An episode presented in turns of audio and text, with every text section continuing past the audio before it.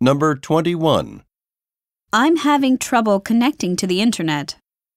A. Try contacting him again later. B. You can order merchandise online. C. Are you logged into the right network?